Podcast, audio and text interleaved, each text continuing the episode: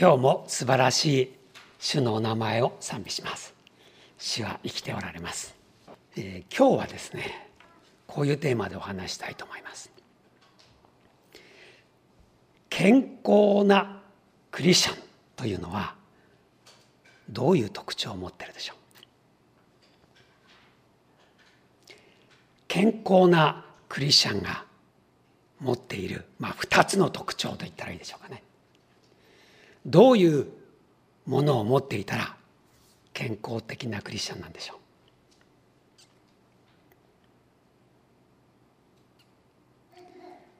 で今日の聖書の言葉によると答えは非常に明瞭です。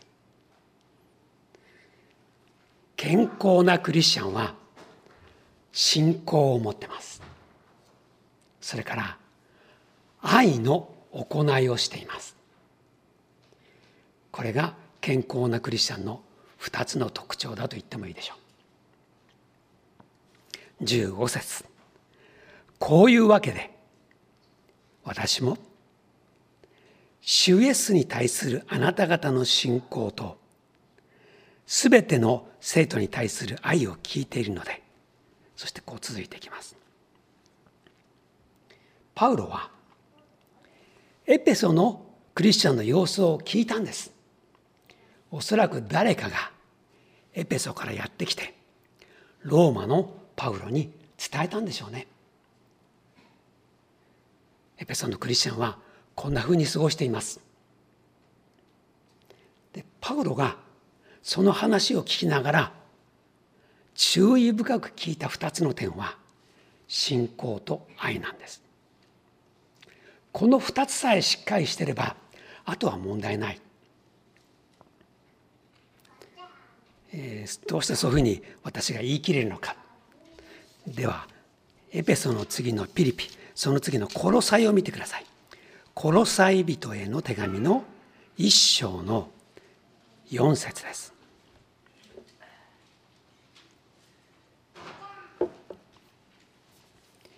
コロサイの一章の4節キリストイエスに対するあなた方の信仰とすべての生徒に対してあなた方が抱いている愛について聞いたからです。あほとんど同じ言葉です。パウロはこの2つに注目していたということが分かります。もう一箇所見ましょう。コロサイの次がテサロニケです。第一テサロニケの3章の6節を見てください。テサロニケ3章の6節第一テサロニケ3章の6節。テサロニケの手紙はだいぶ早い時期に書かれていてピリピやコロサイとはこう年月が経ってるんですけれども第一テサロニケ3章の6節。ところが今テモテがあなた方のところから私たちのもとに帰ってきてあなた方の信仰と愛について良い知らせを伝えてくれました。信仰と愛その知らせを聞いてパウロは喜んでいるというふうに言ってます。3つの箇所を見ました。そこでパウロがいずれも誰かの信仰と愛ということを聞いたらもうそれで十分それで嬉しくなると言っているんですね。もう一回戻ります。エペソの一章の15節まあ、こういうわけでとパウロは言ってます。それは一章の一節から始まって14節まで神様の素晴らしさを語りましたよね。たくさんの霊的祝福をいただきました。ああ神様は永遠の昔から私を選んでくださった愛してくださった子にしようとしてくださった傷のないものにしようとしてくださったそのために御子イエス様によって罪の許し贖いを成し遂げ私たちを神様の見舞いに立てるようにそして多くの人々と共に神の見舞いに立てるようにそのために精霊をくださって確証を与えて御国の保証を与え精霊によって我々を支えてくださった。なんという素晴らしい恵みを受けているんだろうか。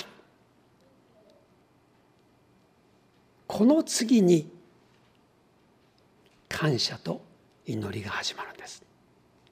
この流れはとても大事です。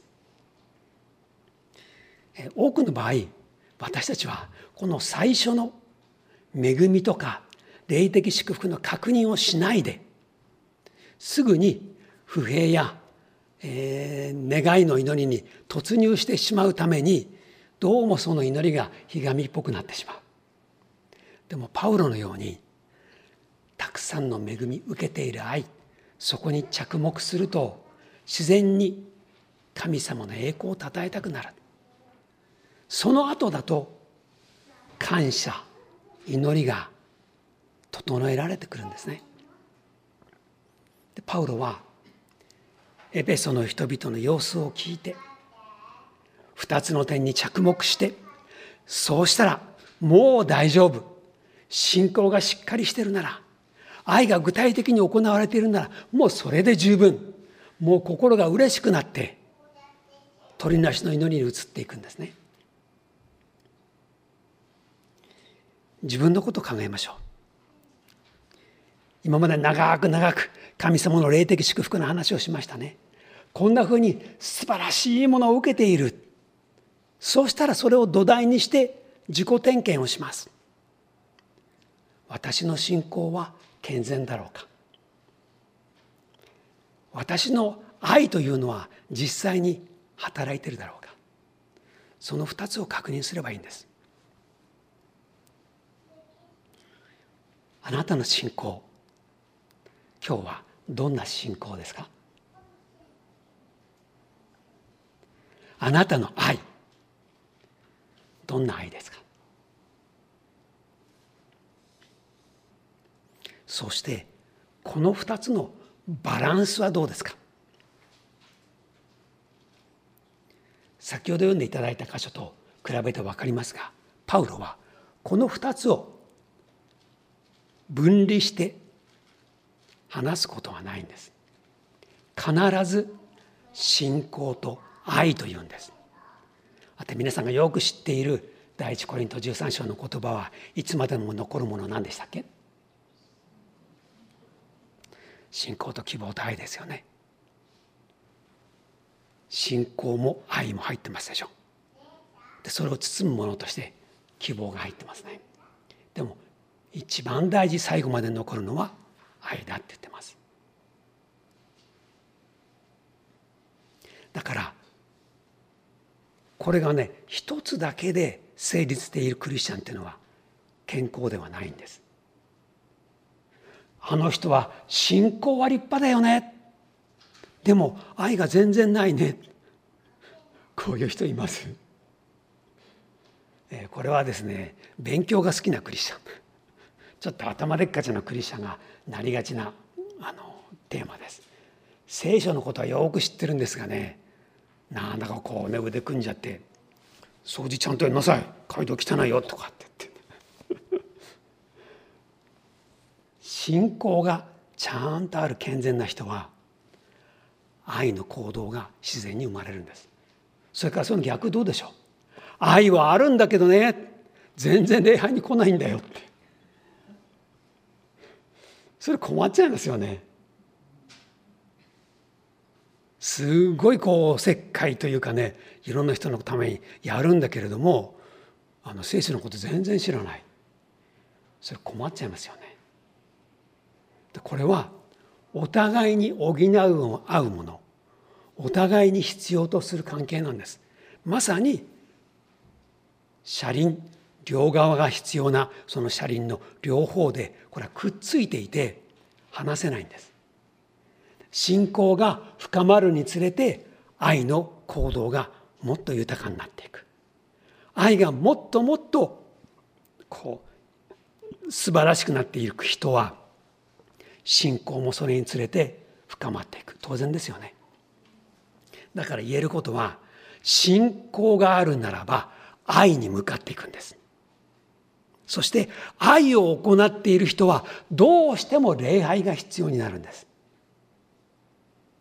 多くの場合ね愛をエネルギーかけて頑張っちゃうとこうね何て言うのかな。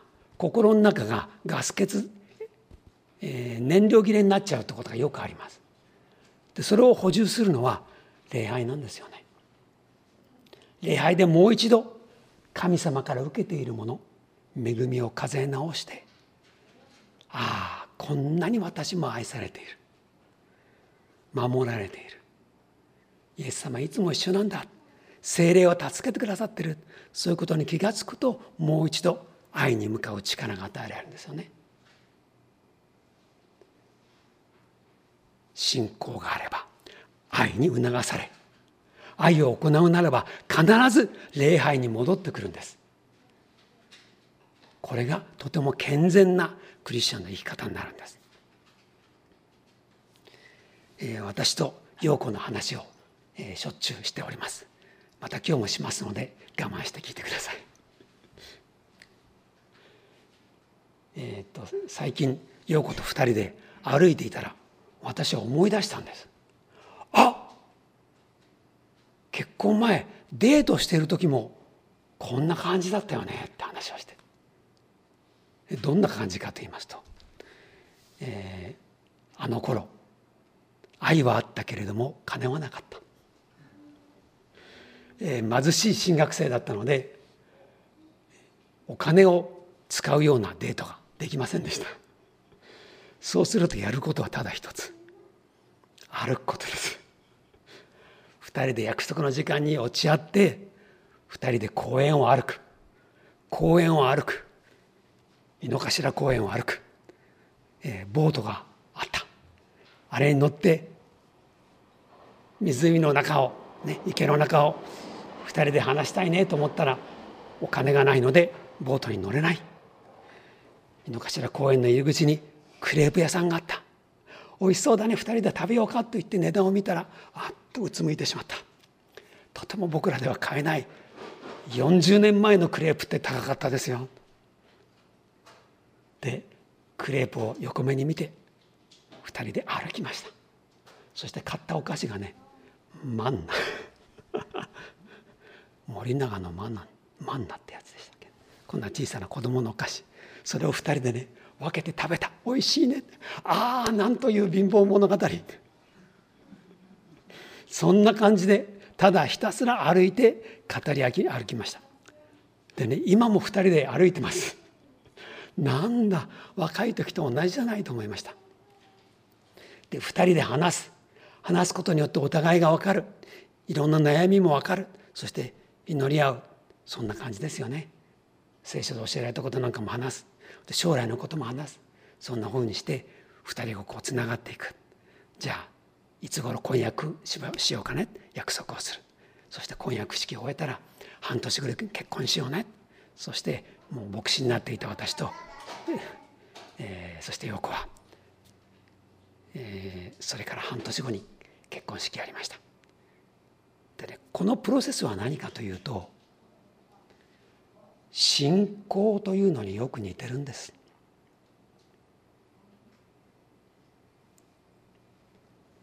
イエス様のことを知り始めます。イエス様が何を教えてくださったのか。何をされたのか。十字架で死んでくださったのはどんな意味なのか。よみがえってくださった。救いを完成してくださった。そんなふうにしてイエス様のことを知る。これが信仰の第一段階です。第二段階。それは決心です。イエス様を私の救い主として信じます。その証にバプテスマを受けます。それは公の信仰告白でした。私が陽子を知ってそして最終的にきちんと言っていつ婚約します。そしていつ結婚します。よろしくね。で指を送りました。そんなふうにして私の決断を陽子に伝え公に知らせ結婚式の準備をしていきました。そして結婚式で神様の前で約束しました。この人と一緒にずっと歩いていく。でその後も本当に文字通りずっと歩いてます。60過ぎても一緒に歩いてる。でつまり相手を知り決断をしでその後もコミュニケーションを続けてお互いのことを深めていきます。話す聞く話す聞くもっともっと相手のことを知っていきます。でコミュニケーションはあの途切れさすってことはないですよね。もうあれだけ喋ったからね。結婚したらもう話す必要ないねってそんなことないです。もっと話さなきゃ。信仰も同じでイエス様を知り決断した後もずっと語りまた御言葉を聞きそれを続けていきます。それは朝夕の祈りでもあるしこうやって日曜日に集まってこの場所でもう一度イエス様のことを知ってイエス様を私の主私の神として叩いていく。これが礼拝になります。礼拝はとっても重要なこと。信仰者にとっての土台になりますね。でコロナの間いろんな制限もあるし感染の危険もあったのでこういう形でしてきましたけれどもこれからはどこれからはどうぞあの礼拝に来て来てくださって一緒に賛美しましょう。一緒に礼拝しましょう。本来の姿に徐々に戻っていきましょう。でもちろん感染のことが心配体の問題があるという方はどうぞ続けてズームで出てください。そしてそのもう一回ねここで一緒に大きな声で歌える日が来ることを一緒に祈りましょうね、えー、この前どなたかがあの東京のある教会に行かれてねあ関東関東の教会に行かれてそこで賛美は普通の声でやってましたよって聞いておおと思ってだいぶ先に行ってるなと思いました。こんなふうにして知って決断してコミュニケーションをしてそして礼拝をしていくってことが僕らの信仰その何て言うかな信仰を因数分解するとそういうような要素で分けられると思うんです。それによって私たちはもっと神様を知りもっと神様に対する献身忠誠捧げていきます。ついていきます。そういう思いを新たにしていくんですね。それ信仰だと思います。でね大事な言葉は15節にあるように主イエスに対するあなた方の信仰という言葉です。信仰というものをどうしても頭で捉えがちになる男の人が多いですね。信仰というものはこういうことだろう。で理屈で分かって一度理解すればもうそれで十分だろういやそうじゃないんです。それは数式を覚えたり英語の単語を覚えたりするやり方です。どこが違うのかそれはイエス様というお人を人格を知っていくということなのでこれは一度分かったら終わりということじゃないんです。コミュニケーションもっと知っていく。信頼していく。そういう関係でなければ人格を知るということはできないんです。人を知っていく。その人と共に生きていく。そのためにはもっと心がつながらないと信仰は深まりません。だから男の方知的に理解するだけで終わったらパウロの言葉は成立しないんです。パウロはね例えばあなた方の信仰知識を見て私は感謝しています。そんなこと一言も言いません。主イエスに対する信仰を見て私は喜んでいると言ってるんです。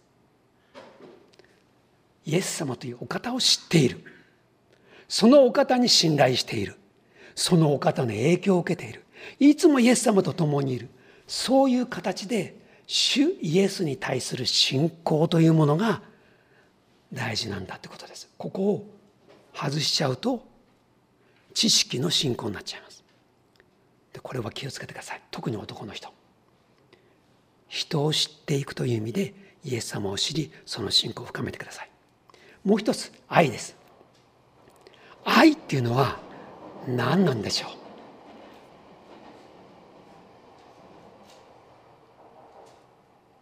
あの愛っていうのは結婚前の若い人だけのあの専売特許じゃありません。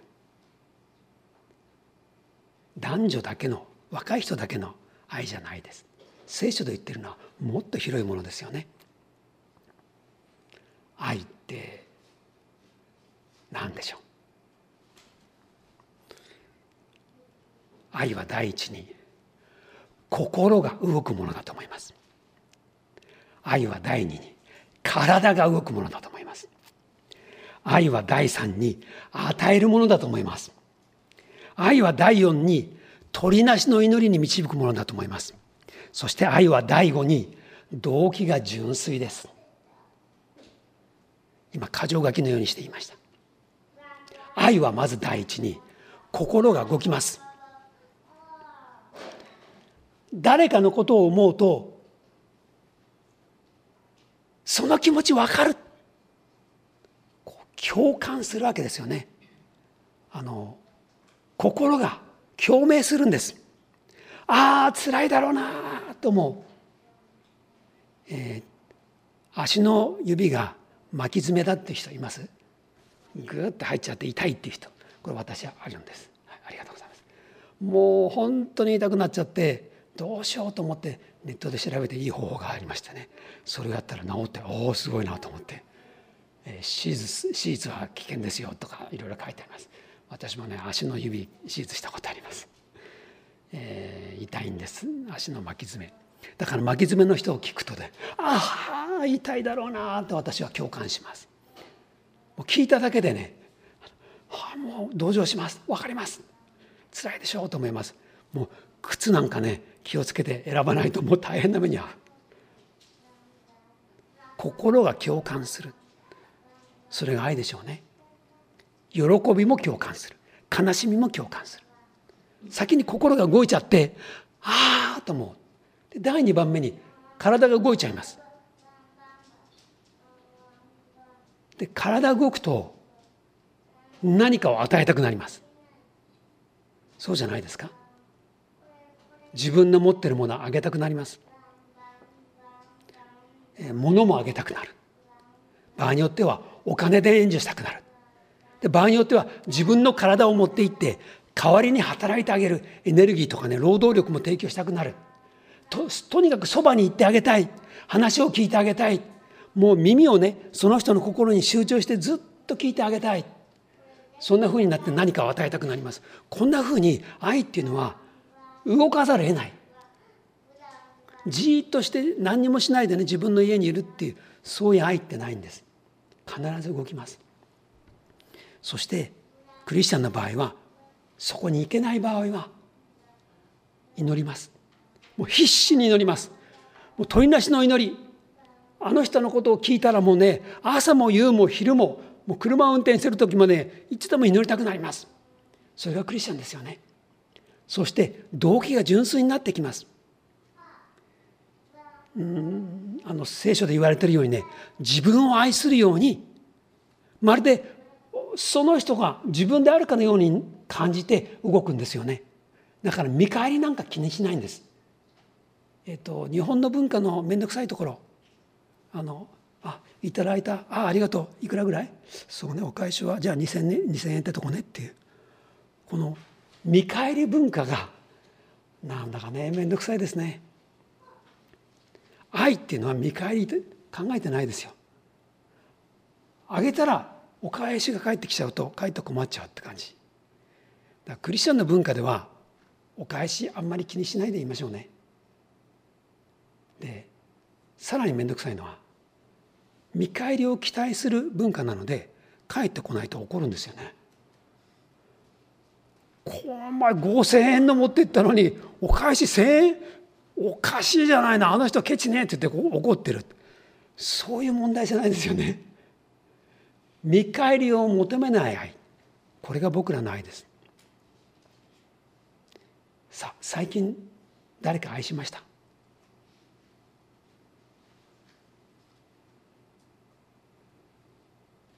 体が動きました。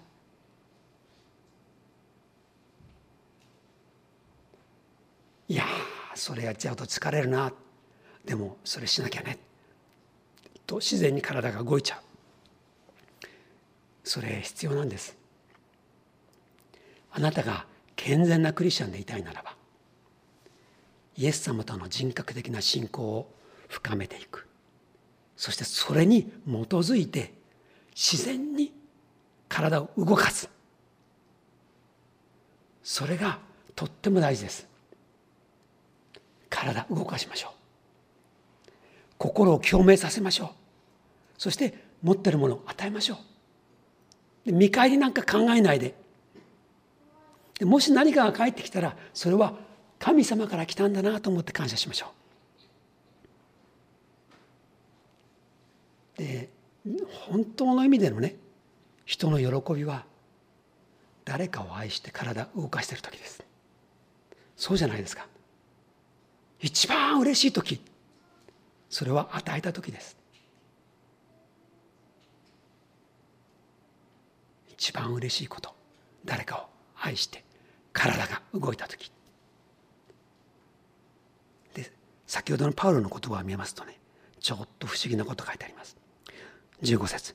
こういうわけで私も主イエスに対するあなた方の信仰と全ての生徒に対する愛を聞いているので。愛の対象がクリスチャンだってことが分かります。パウロの言葉の使い方で生徒っていうのは特別にね優れたクリスチャンのことを言ってるんじゃなくてイエス様を信じているならば誰でもです。でもうちょっと分かりやすく言うならばエペソに住んでいたクリスチャンたちみんなに対して、全信徒我々で言うならば西教会のみんなに対する自然な愛を持ってたってことです。で意識は主にある兄弟姉妹に向いているその人に対していろんな場面で必要な愛を届けているってことが分かります。ここで聞きます。あなたのお祈りには西教会の人の何人ぐらいの人の名前が入って鳥なしの祈りが成り立ってます。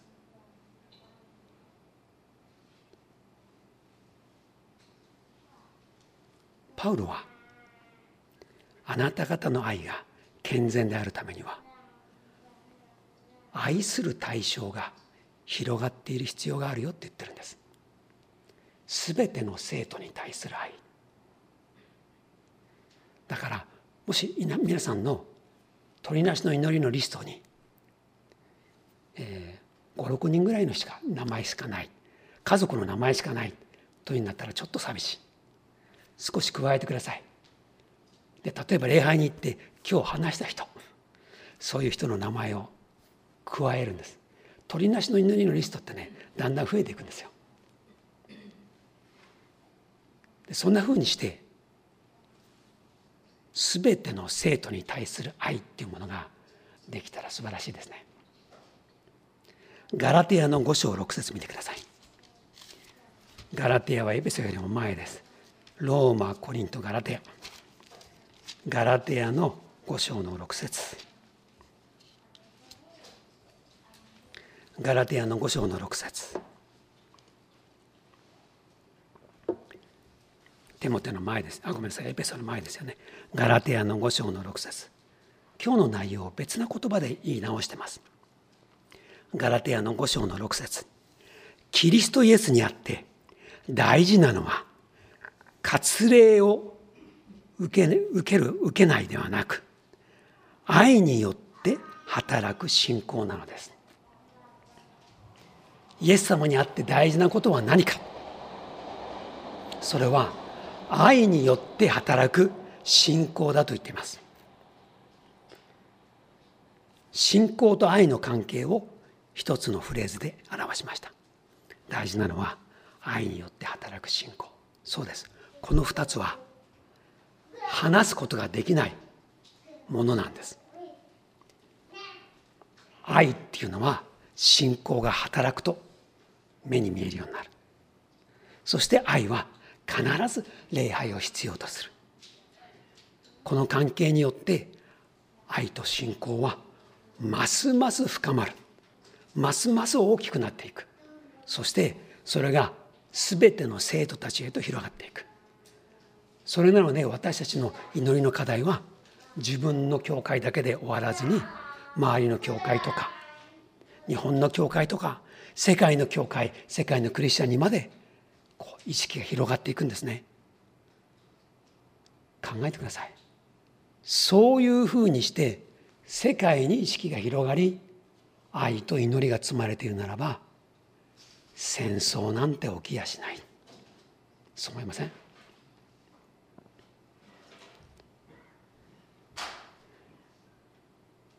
お祈りしてじゃあ戦争に行きますって。ありえないでしょう礼拝したら戦争をやめますっていうのが本当ですよね。さああなたの愛あなたの信仰どんな感じですか？パウロはエペソの人の様子を聞いてその2つに着目してああよかったよかった。エペソの人は本当に豊かなイエス様に対する信仰を持ってる。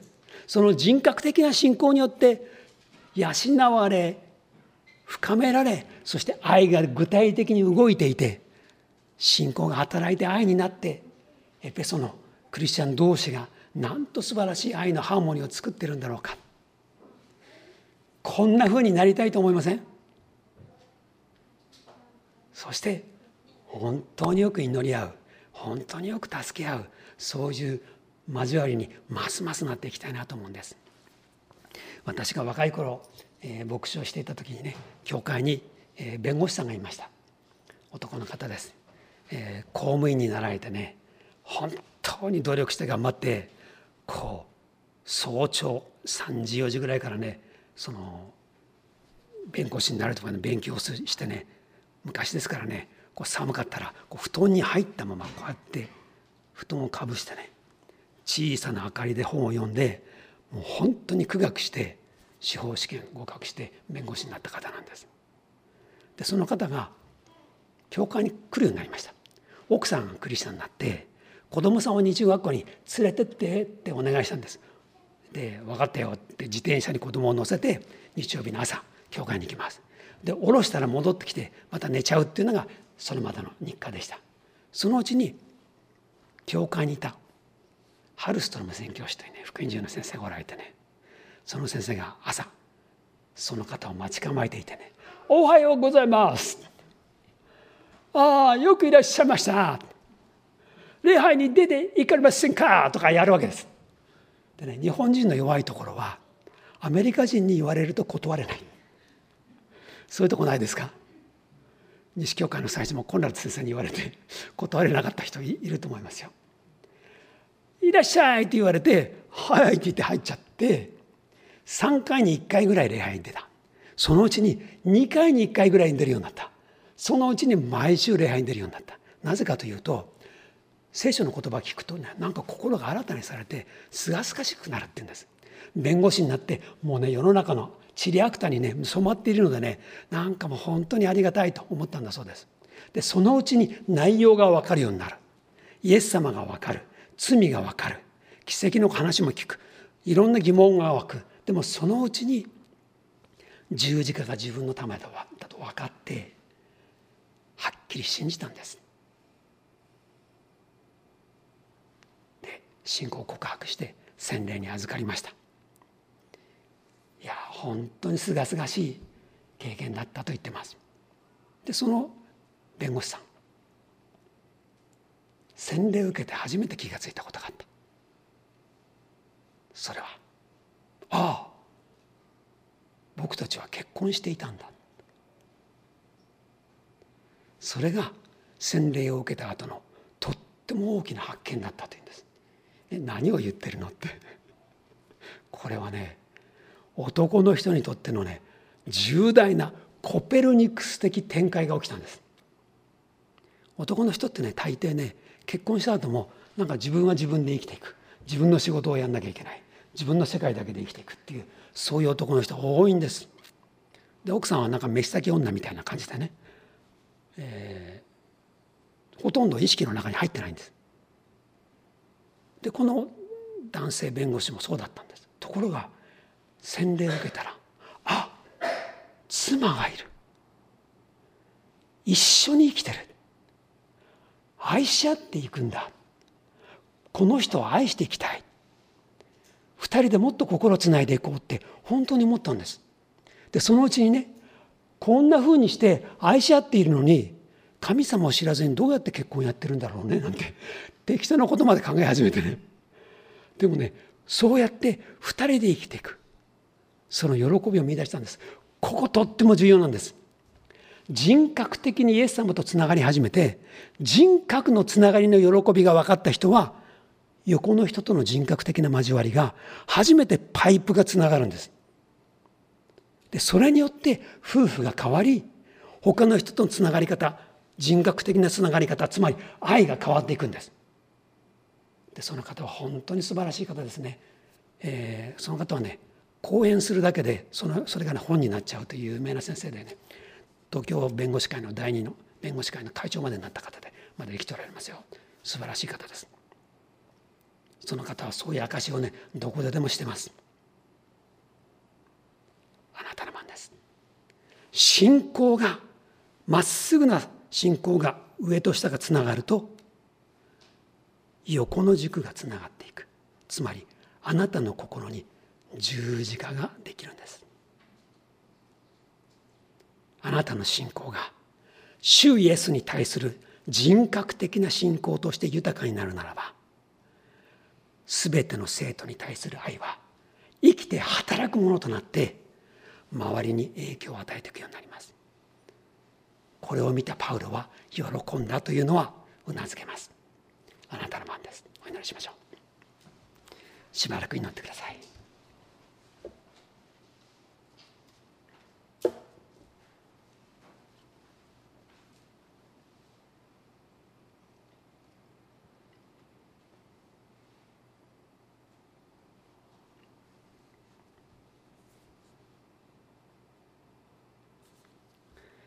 主よ。私の信仰を育ててください。私の愛が生きて働いて動くものとなりますように。あなたがあなたの助けなしにはそれはできません。